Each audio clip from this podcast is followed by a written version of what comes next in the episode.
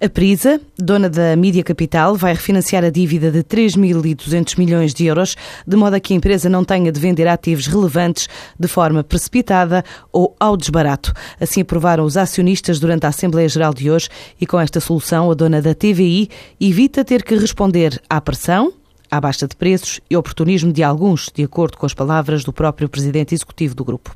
A Motengil, em conjunto com a Caixa Capital e a Portugal Ventures, está hoje a lançar o terceiro contrato ao abrigo do programa Internacionalizar em Parceria, que já desenvolve há pelo menos dois anos.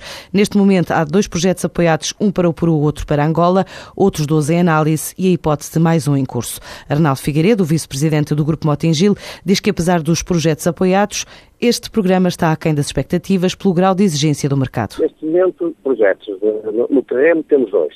Temos um projeto no, Peru, que está a funcionar, e temos um projeto em Angola, que está, está a ser construído, a ser feitas as obras da unidade de Fabril, e que arrancará, tudo indica, para fins de março, meados de abril.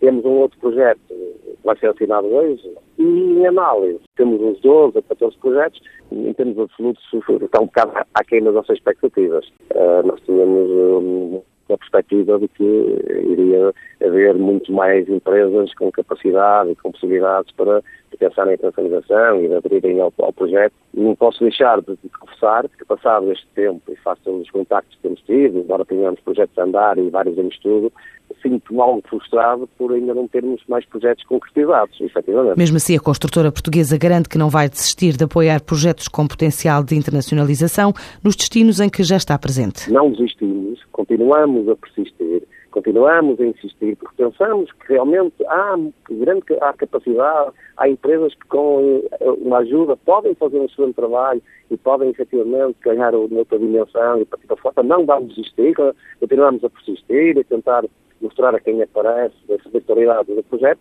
o que é que nós fazemos? É exatamente, uh, além de participarmos no capital, participamos até 49% no capital dos projetos, e, portanto, além disso, abrimos as portas a mercados onde nós estamos, que nós conhecemos, promovendo todo o apoio logístico e o conhecimento desses mercados, que eu costumo dizer, o caminho das pedras, o caminho das pedras. A maioria das empresas que têm procurado este projeto têm menos de capitais próprios do que é exigido, o que dificulta o apoio. Mesmo assim, a Motengil, a Caixa Capital e a Portugal Ventures não desistem de lançar a terceira fase do programa. A Safety reforça a presença em África, com a entrada no Quênia, onde passa a disponibilizar uma plataforma de network em parceria com a Exit Investments Limited. Em comunicado, a tecnológica portuguesa refere que este é um mercado com um enorme potencial, porque tem um setor de retalho ainda muito dependente da fatura manual e com esta oferta de soluções eletrónicas possibilita aos players quenianos a troca de documentos com a comunidade global, tornando o processo de importação mais eficiente e também facilitando a exportação. As caixas multibanco registaram 17,3 milhões de levantamentos na última semana, no valor de 1.122 milhões de euros. No mesmo período, 30,3 milhões de compras foram feitas através dos terminais de pagamento automáticos. O valor médio levantado por dia foi de 65 euros e o valor médio de pagamento em loja foi de 41 euros. Este é o registro semanal pela aproximação da época natalícia.